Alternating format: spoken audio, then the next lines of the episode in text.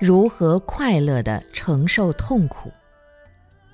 当你升起痛苦的时候，首先是自己的心灵遭到破坏。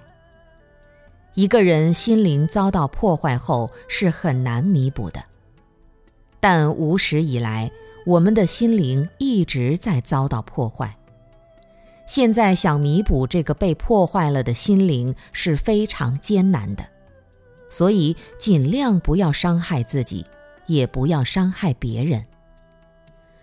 通过这样对恶的绝招，使自己的心多一些快乐，多一些承担，即使痛苦也要承担，让自己快乐的、勇敢的去承担。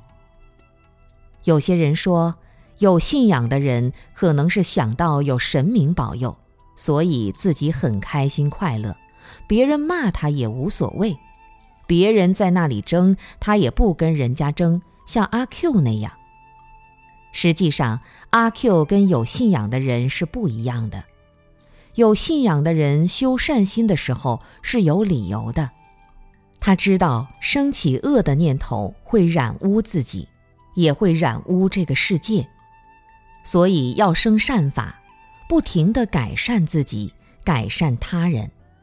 要庄严自己，也要庄严这个世界，庄严人间。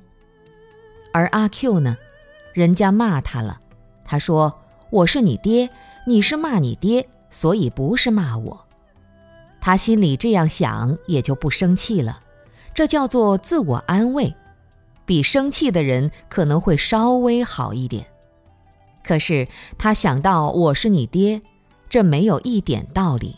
没有客观的理在，而佛法讲的一定是有客观的理，使自己可以依理履行。